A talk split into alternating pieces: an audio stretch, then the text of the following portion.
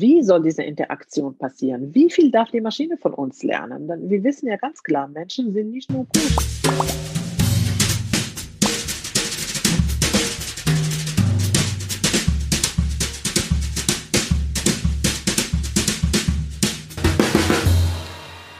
Ihr Lieben, mein Name ist Angela Di Giacomo. Ich bin die Initiatorin vom Wundernova Frauensommer und Thinkfest.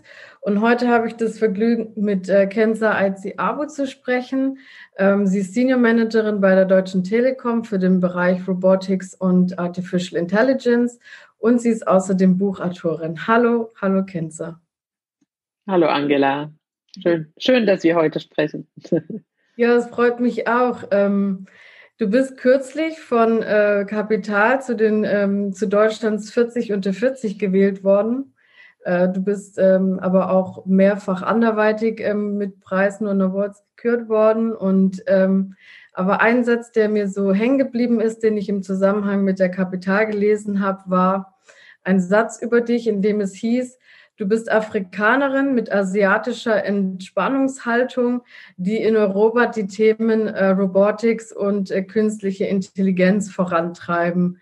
Ist der Satz von dir oder trifft er dich einfach nur besonders gut? Äh, ja, der Satz ist tatsächlich von, von mir, hatte ich äh, äh, mal, ich weiß gar nicht mehr wofür, für irgendeine Intro geschrieben. Ähm, und das sollte ich sollte halt in zwei Sätzen meinen Werdegang so ein bisschen zusammenfassen. Und dann habe ich lange überlegt und das, ja, da, dabei ist dieser Satz rausgekommen. Also ich bin tatsächlich in äh, Afrika, also in Marokko äh, geboren und aufgewachsen, habe dann in Europa und in China studiert äh, und gearbeitet vor allem und äh, und aus China habe ich tatsächlich diese ein bisschen Entspannungshaltung äh, äh, gelernt, die mir jetzt äh, äh, zugutekommt äh, in Europa. Äh, genau. Das ist eine sehr, sehr, sehr kurze Zusammenfassung von meinem Werdegang. Also ganz kurz zu China, bevor ich auf Marokko komme. Also ähm, ich war ja nur ein paar Mal in China und da war ich eigentlich selten entspannt, weil ich immer das Gefühl hatte, diese unzählig vielen Menschen, die äh, in den Großstädten so vor sich hinwuseln, die treiben einen eher an und geben einem Energie. Welche, woher hast du dann diese entspannende Haltung da von den Chinesen gelernt? sehr, sehr guter Punkt. Ähm, ja, ich glaube, äh, das kam mit der Zeit. Denn die erste Reaktion war tatsächlich, also für mich war Euphorie, ne? es ist alles neu und, und so viel zu lernen, so viel zu entdecken und so viel, so viele Leute und so viel los und Tag und Nacht und so viel Lärm und so, das ist richtig. Ähm, als ich angefangen habe, dort auch zu arbeiten, ähm, da wurde das langsam ein bisschen anders. Ne? Und da, ich hatte viele Situationen erlebt, ähm, die mein Weltverständnis ein bisschen zusammengerüttelt und geschüttelt haben. Und, ähm, und das, das ist das, was dazu geführt hat, dass ich wieder so eine innere Ruhe finden musste und so ein bisschen tief atmen und überlegen, wie gehst du jetzt mit dieser Situation um? Weil es waren Sachen, die, sagen wir mal, komplett mit denen man null hätte rechnen können. Und ähm, ich sage, mein bester Learning aus China ist, Common Sense is not common. Äh, denn dort habe ich tatsächlich verstanden, dass vieles, was wir tun und wie wir denken, unser Verhalten, dass es für uns so selbstverständlich ist, weil, und wir denken, dass alle Leute das genauso verstehen. Das ist aber nicht der Fall. Jeder von uns wurde anders sozialisiert und jeder von uns lebt in, in seine eigene Realität. Und in China habe ich festgestellt, dass meine Realität äh, einfach eine komplett andere ist. Und obwohl, ne, ich muss dazu sagen, bevor ich nach China kam, hatte ich schon in drei Ländern gelebt. Ich war in Marokko, ich war in Spanien, ich war in, in, Deutschland und dann kam ich nach China. Es ist jetzt nicht, dass ich aus irgendeinem kleinen Dorf, sagen wir mal, direkt nach China ging. Aber trotzdem war es wiederum eine komplett andere Welt und da hatte ich gelernt, okay, entspannen, das wird schon, das kriegst du hin. Die Menschen sind hier einfach anders, die denken anders. Jetzt denk dich, ne, guck mal, versuche zu verstehen, warum sie sich so verhalten, versuche zu verstehen, wie sie denken und daraus abzuleiten, wie, wie du mit der Situation umgehst. Und daher kommt diese Entspannungshaltung, weil es, es waren wirklich so extreme Situationen, ähm, äh, dass ich dachte, okay, wenn du das geschafft hast, damit umzugehen, dann ist alles möglich. Also das absolute Summum an äh, Missverständnissen und Kommunikationschaos, äh, die es geben kann, obwohl ich Chinesisch gesprochen habe. Also es lag nicht an der Sprache. Wahnsinn. Also ähm, ja, du sprichst ja neben Chinesisch und ähm, äh, Spanisch und Katalanisch ja noch vier andere Sprachen und auch Programmiersprachen und da kommen wir ja auch gleich drauf zu sprechen. Aber du hast ja angedeutet, du hast ja äh, neben Marokko auch noch in Spanien und in Deutschland gelebt, bevor du nach China kamst. All diese Dinge und auch so zu erleben, dass es kulturelle Vielfalt gibt und gedankliche Vielfalt gibt und dass man nicht für selbstverständlich erachten kann, wie andere Menschen die Realität sehen. Hat dir das in deinem Beruf ähm, geholfen? Also du, äh, vielleicht fange ich noch mal. Ich, ich stelle die Frage später noch mal, aber wir merken sie uns, weil ich noch mal erklären will oder vielleicht kannst du erklären, was du beruflich eigentlich machst. Ähm, ja, genau. Also ähm, ich bin in der ähm, internen IT-Abteilung ähm, äh, der Telekom und äh, mit meinem Team zusammen, wir sind ja so um die 100 Leute in fünf Ländern verteilt und zusammen bauen wir halt die KI-Lösungen für den Konzern, für den Konzern dann, dann auch weltweit. Ähm, und das sind einerseits Lösungen, die dazu führen, dass unser Netzwerk, also Mobilfunkfestnetz, dass unsere internen Systeme natürlich effizienter werden und intelligenter werden, also ein bisschen hinsichtlich Predictive Maintenance, ne? also dass wenn wir Fehler im Netz entdecken, ähm, dass das Netz schon feststellt von sich aus, okay, da ist irgendwas, das stimmt nicht, bevor die Leitung halt dann nicht funktioniert und der Kunde uns anruft und sagt, mein Internet funktioniert nicht. Ähm, äh, aber auch alle möglichen Prozesse zu automatisieren. Und meine konkrete Rolle liegt darin, die Geschäftsbereiche zu beraten. Also es ist schon eine, eine, eine interne Beratung, sagen wir mal, was ich mache. Ähm, und ich bin die Brückenbauerin zwischen Management und Entwicklung. Ne? Denn beide sprechen unterschiedliche Sprachen und äh, hier kommt dann wieder der Vorteil, dass ich mehrere Sprachen kann äh, und mehrere ähm, und eine Leidenschaft dabei habe, Menschen zu verstehen. Ne? Also mich interessiert bei den Sprachen ja auch viel die, die Kultur ne? und, und wie Menschen halt denken und, und ticken. Und ähm, das ist natürlich sehr hilfreich, wenn ich in so eine ähm, Rolle bin, in der ich die Manager verstehen muss und deren Herausforderungen. Ne? Und meistens geht es ja darum, ne, Geld zu sparen, Kosten zu sparen oder Profit äh, äh, zu erhöhen, Effizienten, sagen wir mal generell natürlich auch, dass die Mitarbeiter zufrieden sind. Ähm, aber ähm, und das halt übersetzen in Technologie. Wie können wir es schaffen, mit der Technologie irgendeinen Prozess effizienter zu machen oder eine Herausforderung zu lösen? Ähm, das heißt, die erste Lösungsebene mache ich schon selbst und äh, äh, dann natürlich äh, mit Hilfe von meinem Team gehen wir in die nächsten Schritte, wo es darum geht, das konkreter zu machen. Und dann mit den Teams muss ich halt in Technologiefachjargon sprechen, damit sie verstehen, was ich von ihnen erwarte. Ne? Und deswegen halt diese Übersetzung zwischen beiden, äh, beiden Welten. Jetzt hast du ja aber nicht ähm, Fremdsprachen studiert, sondern was ganz anderes. Was hast du denn studiert? Ja, Elektrotechnik. ja. Fremdsprachen habe ich nur als Hobby studiert, ja. Also ich habe äh, Nachrichtentechnik mit Schwerpunkt auf Elektrotechnik studiert und dann im Masterstudium dann nochmal Wirtschaftsingenieurwesen, äh, Schwerpunkt auf Projektmanagement. Und ähm, ja, das erste Studium war sehr, sehr technisch, das zweite ein bisschen weniger, so Projektmanagement und Wirtschaftsingenieurwesen. Da kriegt man auch ein bisschen ne, von äh, BWL, VWL, äh, Unternehmensrecht, solche Sachen ähm, äh, was mit.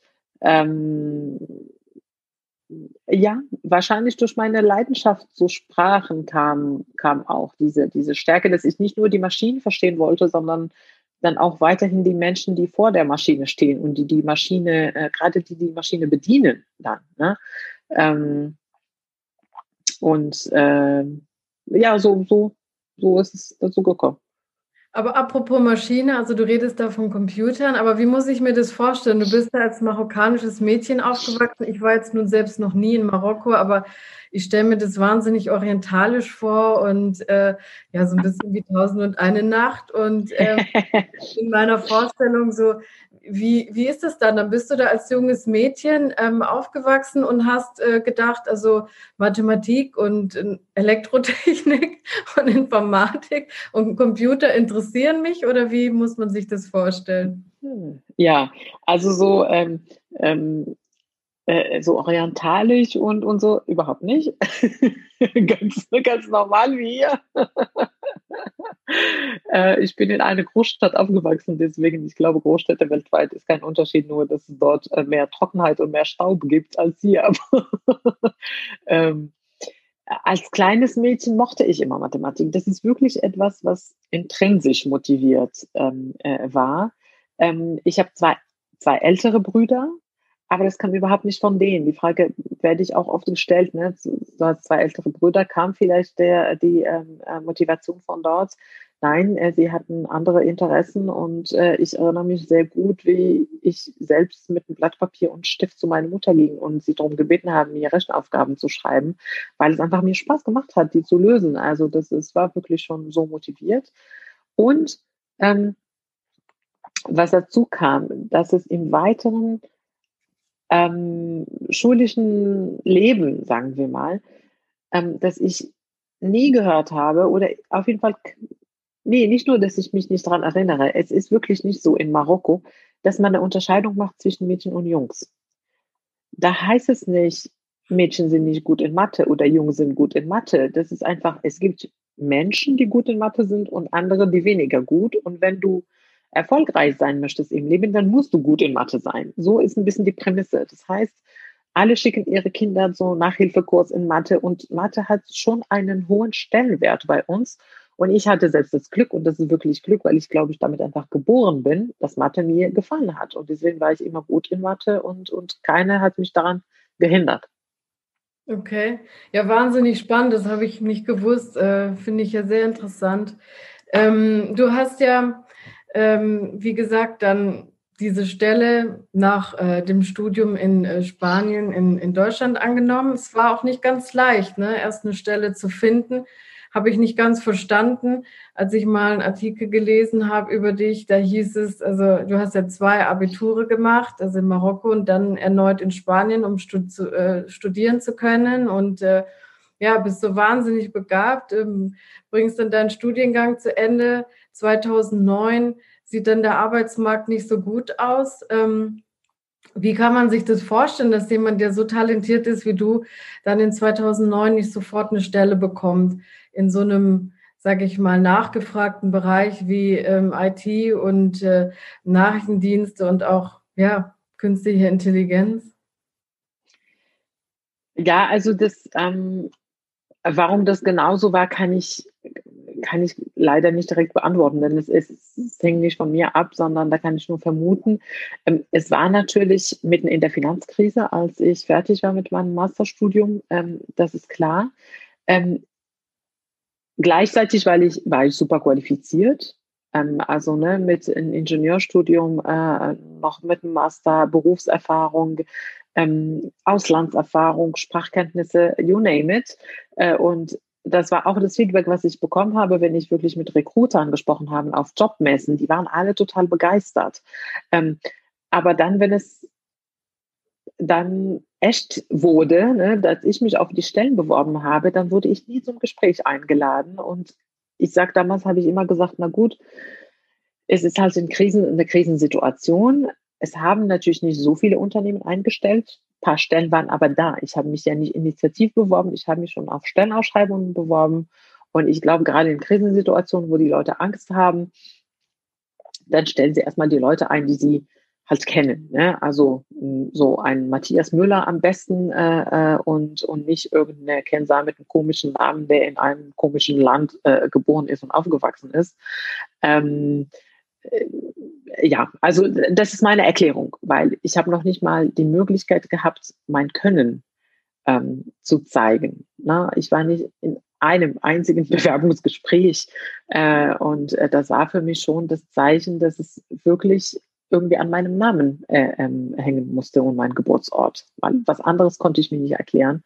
Und ähm, das ist eine sehr schwierige Situation, denn auch beim besten Willen und, und bei beste Selbst, ähm, ähm, Selbstbewusstsein, sagen wir mal, fängt man an, an sich zu zweifeln, weil, ähm, ja, warum kriegen die anderen Jobs und ich nicht? Und auch wenn mir alle sagen, du bist super qualifiziert, interessiert sich niemand und und es ist auch total irritierend, weil man sich mit den Leuten unterhält, also jetzt privat meine ich, im Freundeskreis und sagt, das kann doch nicht wahr sein, du solltest ja jeden Job kriegen und du solltest ja auch noch dein Gehalt selbst äh, setzen können und äh, von dem war nichts. Äh, ich habe äh, als Kellnerin äh, gearbeitet.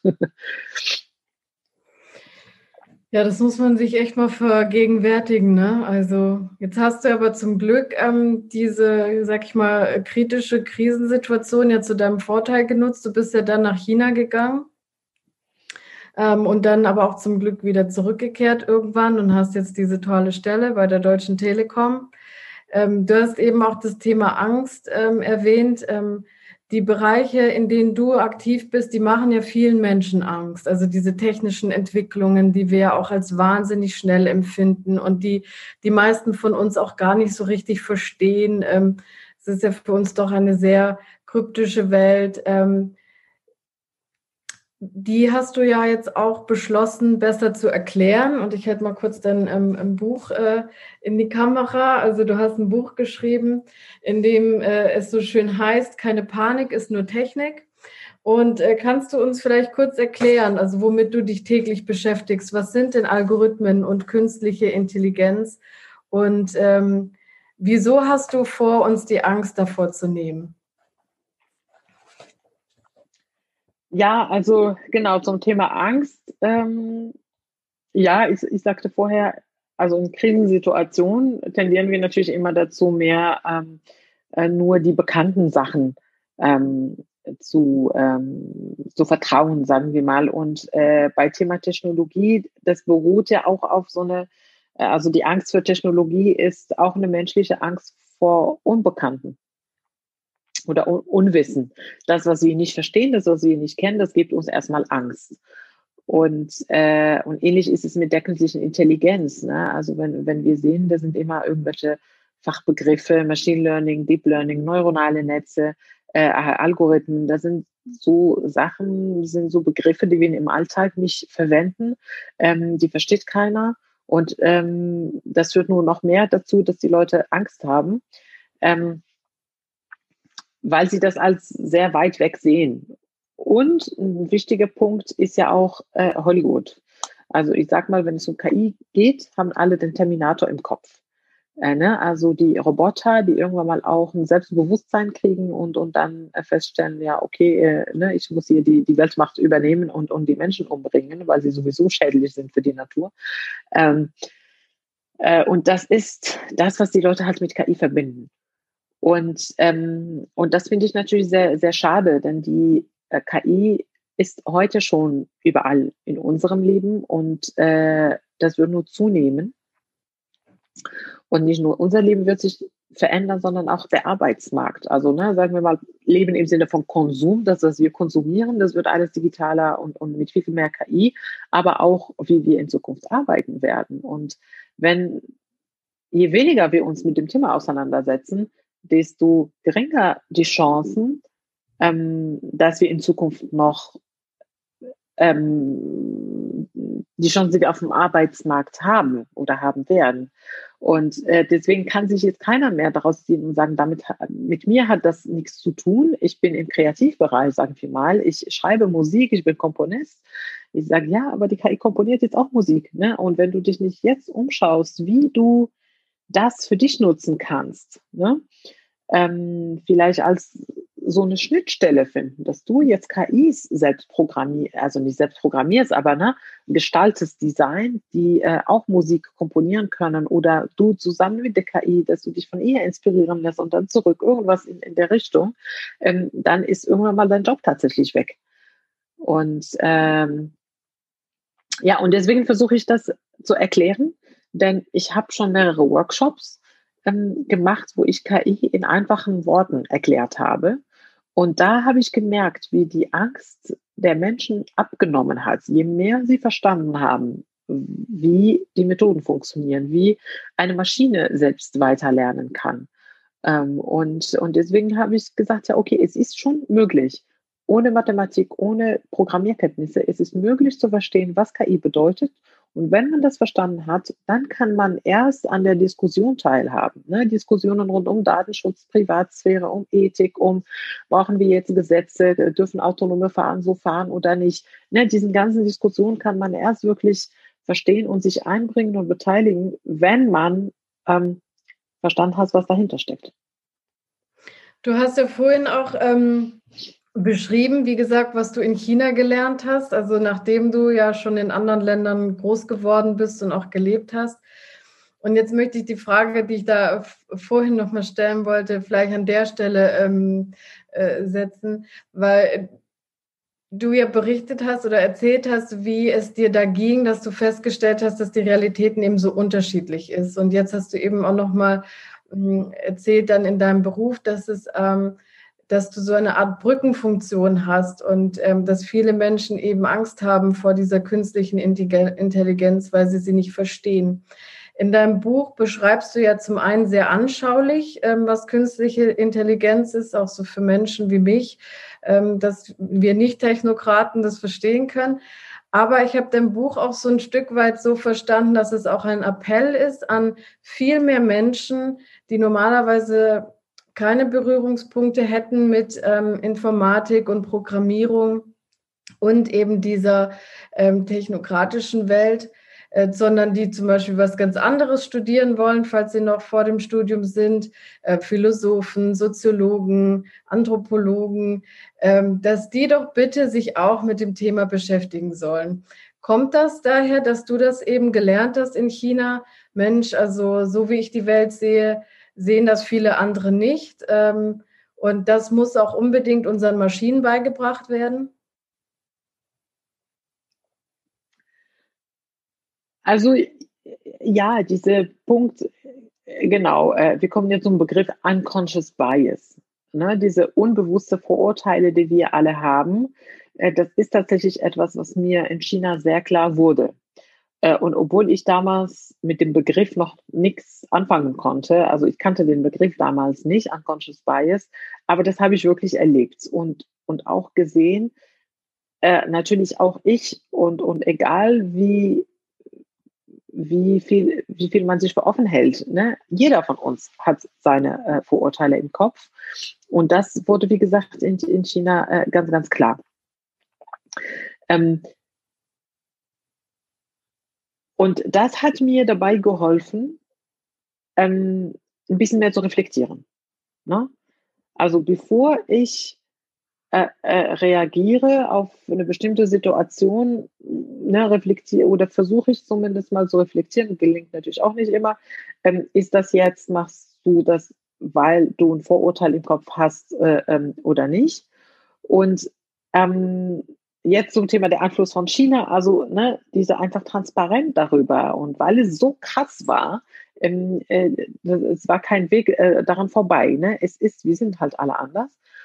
Und dazu kam, als ich in dem Bereich unterwegs äh, und stärker unterwegs war hier in Deutschland, dass ich auch gesehen habe, wie ähm, bestimmte Systeme, die gebaut wurden, wie jetzt Gesichtserkennungssoftwares zum Beispiel, die das Thema Unconscious Bias offensichtlich überhaupt nicht auf dem Hut hatten, ähm, dass sie das total schlecht gemacht haben und dass die Konsequenzen äh, dadurch viel größer sind, als sich man bei der Entwicklung von solchen Lösungen überhaupt gedacht hat. Ne? Also um beim Beispiel zu bleiben, Gesichtserkennung, ähm, ähm, da hat man festgestellt, dass die ähm, dunkelhäutigen Menschen viel schlechter erkannt werden von den äh, Softwares als äh, hellhäutige. Und gerade dunkelhäutige Frauen, die werden teilweise nur zu 65 Prozent gut erkannt und äh, im Gegensatz dazu hellhäutige Männer zu, zu 100 Prozent. Ähm, das führt dann dazu, dass wenn du eine Videobeobachtung hast, ähm, dass Menschen verwechselt werden. Ne? Die Systeme können die Menschen nicht wirklich auseinanderhalten, wenn sie, wenn sie eine dunkle Haut haben. Und äh, ähm, Es kann dazu führen, dass sogar die falschen Menschen verhaftet werden. Und das ist ja passiert im letzten Sommer, zwar in den USA, sagen wir, weil hier ne, äh, Videobeobachtung, Videoüberwachung ist nicht erlaubt, aber in vielen Staaten in den USA ist das der Fall. Sogar automatisiert mit Gesichtserkennungssoftware. Und da wurde der erste dokumentierte Fall, sagen wir mal, von einer Verhaftung, die Fehler ähm, ähm, also das war ein False Positive, was wir sagen. Das heißt, die KI hat gesagt, das ist ähm, der Mensch, den ihr sucht, und die Polizei hat diesen Mensch sofort verhaftet, um zu prüfen, ob das tatsächlich stimmt. Ähm, und, äh, und da hat man festgestellt, oh, der ist es gar nicht nach der Prüfung und nach der Festnahme, also ne, erst dann. Äh, und das war halt ein dokumentierter Fall, wo die Polizei auch gesagt hat, ja, wir haben eine KI genutzt und ja, wir haben eine Gesichtserkennungssoftware genutzt. Und das ist natürlich, das gilt zu vermeiden. Und das äh, hat mehrere Gründe. Ähm, aber ein ganz, ganz großer Grund ähm, ist diese unconscious bias, den wir alle haben und der strukturelle Rassismus. Äh, das ist ja äh, ganz klar. Der sich dann auch auf, auf die Maschinen wieder äh, widerspiegelt, wenn wir es äh, nicht in, richtig machen. Und es ist dir deshalb so wichtig, dass du sagst, also ähm, dass du diesen Appell rausgibst und sagst, also die Maschinen müssen mehr Vielfalt lernen. Und das geht nur, wenn nicht Programmierer mit Programmierern sprechen. Und wenn ja, wie stellst du dir das vor in einer idealeren Welt? Wie soll das gehen? Also ja, ganz genau. Das ist ja eine ideale Welt, fast, fast utopisch, äh, würde ich mal sagen. Ähm, also ähm, ich fange mal so an als man vor, wann ging das los? Ähm, weiß ich nicht, 50er Jahren, 60er Jahren, als man angefangen hatte, wirklich diese neuronale Netze zu bauen, also sich vom Gehirn anzunähen und gucken, wie funktioniert unser Gehirn, können wir das irgendwie simulieren. Da waren die Teams divers besetzt. Da hatte man mit Neurowissenschaftlern gesprochen, da waren auch ähm, Philosophen dabei, da waren auch andere Menschen dabei, Psychologen und die Informatiker. Ne? Aber damals, als wirklich die ähm, Grundlagen von der KI entstanden sind, waren die Teams divers besetzt. Weil man wusste, oh, ohne Neurowissenschaftler, ohne Psychologe kann ich hier nichts programmieren. Und dann aber irgendwie ne, mit den Tech-Giganten und, und nur noch Kostendruck und wir wollen nur Software produzieren, wurden die Tech oder die Tech-Branche, IT-Branche immer homogener, weil man dann nur noch die InformatikerInnen eingestellt hat und Informatiker, das ist ja auch sehr, sehr männlich, die Branche. Und jetzt, wo die KI wieder da ist und wirklich viel genutzt wird, ne? also es wurde ja bisher geforscht und jetzt, wo wir die Computer, die Leistung, die Rechenleistung haben und, äh, äh und die Möglichkeiten, jetzt kommt KI wieder zum Einsatz mit den total homogenen Teams. Und jetzt stellt man fest, oh Scheiße, wir haben es nicht richtig gemacht. Ne? Wir diskriminieren weiter, wir haben rassistische Maschinen äh, gebaut, wir haben sexistische Maschinen gebaut. Ähm, äh, was ist dann schiefgelaufen? Und dann erst guckt man ja, okay, keiner hat darüber nachgedacht, dass wir äh, dunkelhäutige Menschen genauso gut erkennen können oder dass Frauen eigentlich auch die Führungsposition ausüben können und deswegen soll eine Suchmaschine auch Frauen ansprechen, etc. etc. Ne? Also und jetzt gehen wir, sagen wir mal, den, den Weg zurück. Aber an sich bauen wir jetzt Maschinen, die mit Menschen immer mehr interagieren und Maschinen, die von den Menschen lernen, Maschinen, die von der Gesellschaft lernen. Das ist der große Unterschied zwischen traditionellen Systemen und selbstlernenden Systemen. Die selbstlernenden Systeme hören nicht auf, wenn sie die Fabrikhalle verlassen. Ne? Sie werden zwar entwickelt mit einem Ziel und der Mensch sagt denen, was sie tun sollen, aber wenn sie mit den wenn Sie live gehen und mit den Menschen interagieren, dann lernen Sie weiter. Das heißt, Sie lernen von jedem von uns. Und wenn das irgendwie vorher nicht ähm, überlegt wurde, wie soll diese Interaktion passieren? Wie viel darf die Maschine von uns lernen? Denn wir wissen ja ganz klar, Menschen sind nicht nur gut, wir sind auch böse, wir machen auch schlechte Sachen, wir sind auch diskriminierend gegeneinander, wir töten uns gegenseitig. Es gibt Kriege, es gibt vieles. Soll die Maschine das auch lernen? Ne? Und die, solche Gedanken machen sich Technologen nie. Das ist nicht unsere Kompetenz. Wir sind darauf getrimmt, Probleme zu, zu verstehen, so in, in kleinen Sch Sch Schnitten, in kleinen Teilen zu schneiden und klein so Stück pro Stück zu lösen, aber auch immer so analytisch im, im technologischen Gedanken. Aber diese eine Komplexität, eine humane Komplexität da einzubringen. Welcher Einfluss hat diese Maschine auf, auf der Mensch? Welcher Einfluss hat der Mensch auf die Maschine? Weil ich, ich glaube, inzwischen muss ich noch mehr dafür plädieren, dass der Mensch einen riesen Einfluss auf die Maschine hat als andersrum. Ähm, äh, dafür wurden wir nicht ausgebildet. Das ist nicht unsere Kompetenz. Dafür gibt es Leute, die top ausgebildet sind und sie müssen jetzt mit uns in, in Gespräch kommen, ähm, damit wir das zusammen bauen. Nur ja, warum ich sage utopisch?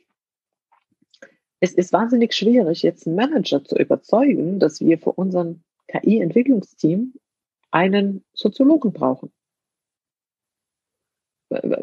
Warum? Ne? So, ähm, wir haben inzwischen, aber es ist nicht, es ist nicht alles schwarz. Ne? Ich sage, wir haben inzwischen verstanden, dass wir Psychologen brauchen und Linguisten brauchen. Und die haben wir sogar im Team.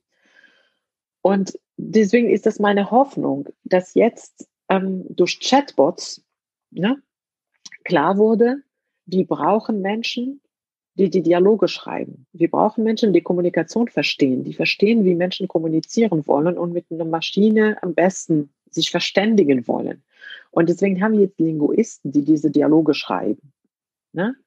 Und wir haben Psychologen, die uns auch dabei helfen, die Ideen zu entwickeln und, und diese, diese User-Centricity, ne? also zu verstehen, wie, wie Menschen ticken, sagen wir mal, und wie können wir die besten Lösungen bauen, damit, es, äh, damit sie bei den Menschen gut ankommen. Und deswegen ist es jetzt meine Hoffnung, dass der nächste Schritt auch wird, okay, vielleicht ein Philosophe macht auch Sinn in so einem Team. Aber ja, äh, das kommt irgendwann in ein paar Jahren. Also was bei mir ankommt, ist, dass es extrem, extrem wichtig ist, ähm, die Arbeit, die du da leistest, auch diese, sage ich mal, Erziehungsarbeit, die du mit uns leistest über dein Buch, aber auch mit den ähm, wirklich vielen Talks. Also du hast ja auch schon auf TED-Bühnen gestanden, ähm, hier in Deutschland äh, ne, bis in die Tagesschau und Tagesthemen es geschafft und äh, appellierst ja immer wieder an uns beidseitig. Ähm, ähm, sozusagen sich einerseits mit dem Thema zu beschäftigen, auch wenn man eben nicht aus den Bereichen kommt und andererseits aber auch als Nutzer sich bewusst zu machen, was man mit dem Eigenverhalten eigentlich diesen Maschinen beibringt und dass man da schon auch ähm, drauf einwirken kann. Ähm, wenn man so sagen kann, im, im positiven Sinne reitest du jetzt ja auch gerade eine Erfolgswelle, ja, ähm, und ähm, was, äh, was ich mich dabei frage, ist, sehen eigentlich ähm, viele auch die Arbeit, die dahinter gesteckt hat? Also so, wenn ich mir einfach noch mal so vor Augen halte, ne, dass du da eben in Marokko aufgewachsen bist, Abitur machst. Also ein Abitur reicht für die meisten Menschen. Mir hat meins in Baden-Württemberg gereicht. Ja, äh, du kommst dann nach Spanien, bist dann, äh, musst dann nochmal ein Abitur machen und nochmal äh, zwei Sprachen lernen, Spanisch und Katalanisch, um da studieren zu können dann studierst du Elektrotechnik, machst das, ähm, kommst äh, über Umwege nach Deutschland, äh, lernst weitere Sprachen, lernst, du sprichst fließend Deutsch und Englisch und Chinesisch, hast jetzt zwei kleine Kinder und dein Buch, wenn ich das sagen darf, hast du ja in deiner Mutterzeit geschrieben. Das ist ja auch viel, also Arbeit und wahrscheinlich hat dir das aber auch Spaß gemacht, das alles so zu lernen, aber es ist ja schon ungewöhnlich, also dein, dein Werdegang und jetzt nicht ähm, für jedermann äh, so ein, sage ich mal, äh, erstrebenswerte Sache, ähm, so viel auch sich äh, weiterzubilden und so weiter. Wenn man jetzt dann so eine Welle hat wie du, dass man eben viel gefragt wird und dieses wichtige Thema, das du anschneidest mit der Vielfalt und der Kommunikation zwischen Technokraten, Nicht-Technokraten, so an den Mann und die Frau und wen auch immer bringen kann, ähm, Kommt das überall gut an? Ja, das ist, ähm, ich weiß nicht, ob es überall, überall gut ankommt, ehrlich gesagt, denn äh, man kriegt meistens die positiven Meldungen, die negativen Meldungen kommen viel weniger an. Ähm, ähm, aber, aber eins ist klar, die Leute, die mich kennen, äh, sie kennen meinen Weg und freuen sich für mich und mit mir und viele davon sagen, endlich. Ne? Also wirklich Freunde, wie gesagt, die ich jetzt seit 10, 15, 20 Jahre habe, die sagen endlich, wir wussten, dass du es irgendwann mal schaffst. Das war ein harter Weg, aber wir freuen uns jetzt wahnsinnig, dass es endlich geklappt hat, dass die Menschen endlich verstanden haben, was du alles kannst, was du alles bewegen kannst und so. Ähm, das ist schon sehr, sehr schön, äh, sagen wir mal. Aber das können natürlich nur die Leute wissen, die, die mich gut kennen. Und sonst alle anderen sehen natürlich immer nur das Endergebnis. Ähm, äh, das ist ja klar.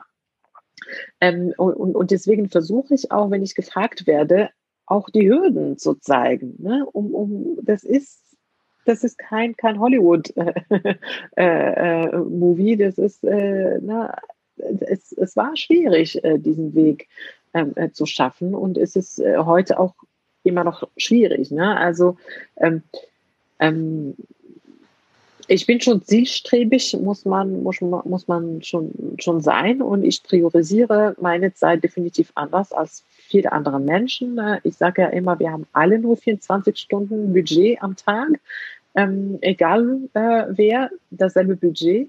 Und äh, wie jeder von uns es priorisiert, ist das Entscheidende. Und klar, bei mir ist schon ähm, ich bin immer aktiv, sagen wir mal, um das positiv auszudrücken. Äh, Füße hochlegen und, und entspannt auf dem Sofa sitzen, das kommt jetzt auch noch mit den Kindern echt sehr, sehr selten vor. Habe ich gestern geschafft, mit meinem Mann auf dem Sofa tatsächlich einen Film zu gucken, aber das ist seit Monaten nicht mehr passiert.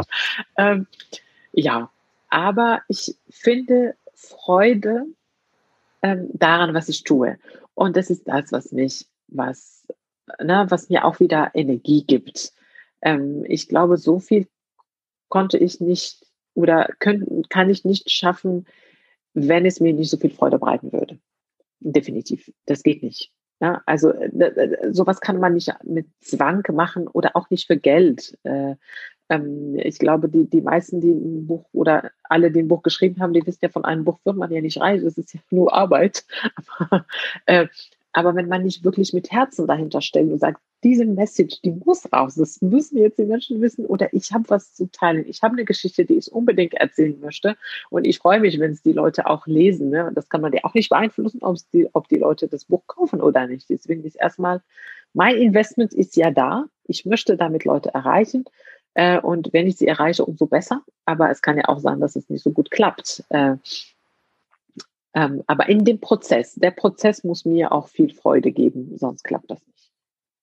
Apropos nicht die Füße hochlegen und Kinder und Buch. Äh, du hast ja dir direkt das nächste Projekt angelacht äh, und planst ja auch ein Kinderbuch zu schreiben. Willst du ganz kurz ja. erzählen, was es damit auf sich hat? Ähm, du wirst ja jetzt sozusagen auch ähm, ja, junge Menschen auf deine Reise nehmen.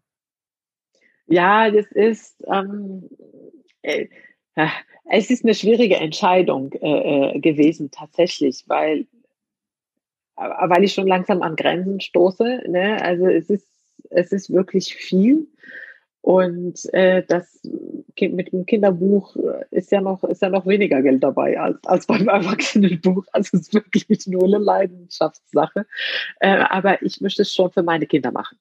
Ne? Also das ist halt so, ich schreibe das Buch und in dem Prozess werde ich vielleicht ein bisschen weniger Zeit mit meinen Kindern verbringen, aber ich mache das ja auch für sie, ähm, weil ich für meine Kinder und alle unsere Kinder natürlich, ich möchte, dass die Kinder auch eine Chance haben, dieses Thema zu begreifen, aber ein bisschen entspannt, ohne Druck. Also das wird ein erzählerisches Buch, ein erzählerisches äh, Sachbuch. Das ist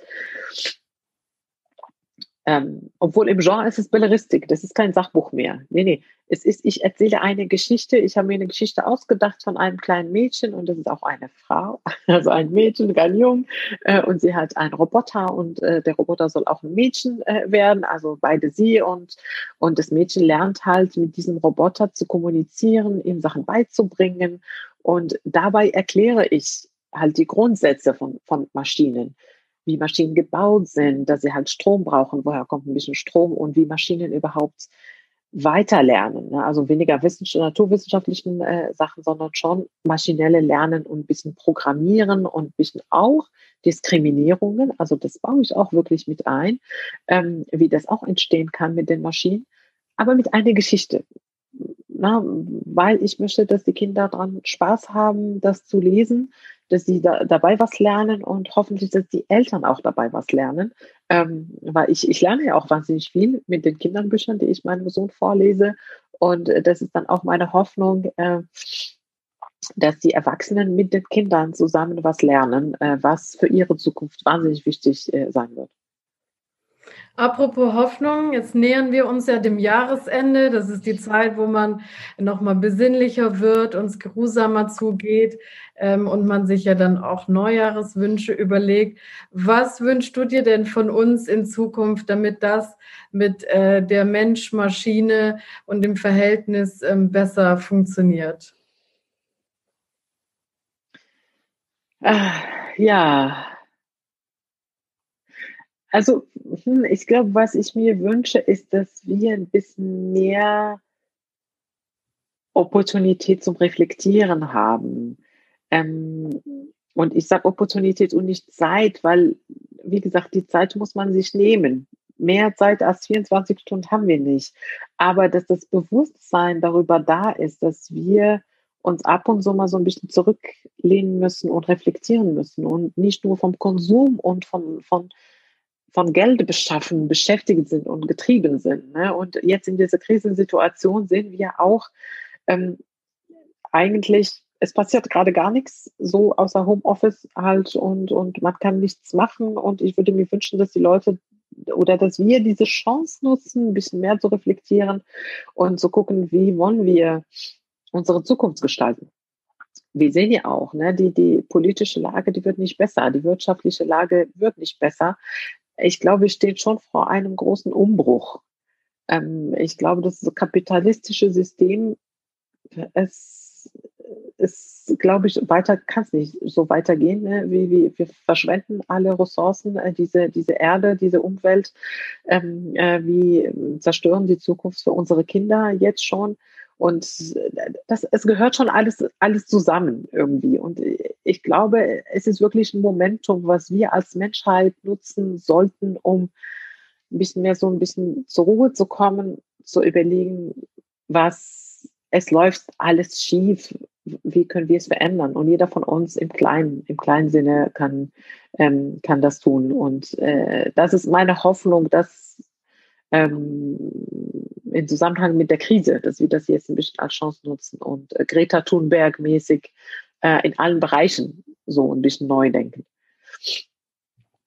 Okay, ja, das ist ja ein sehr ehrenswerter Wunsch. Also ähm, ich versuche meinen kleinen Beitrag, äh, indem ich dein Buch einigen Menschen unter den Weihnachtsbaum lege und äh, Kinderbuch oh. habe ich mir auch schon vorgemerkt. Ich habe ja jede Menge Neffen. Äh, und äh, ja, also ein ganz kleiner Beitrag dann, wenn das rauskommt. Aber ich danke dir sehr, dass du in deinem hektischen Alltag ähm, jetzt noch die Zeit gefunden hast, äh, mit mir zu sprechen. Und ja, im Sinne der Asiaten, vielen, vielen, vielen Dank. ja, sehr gerne. Danke dir auch für die, äh, für die Einladung, für die Idee und äh, ja, dass du auch mit mir das Jahr abschließt. Ja, das Danke. Mich freut.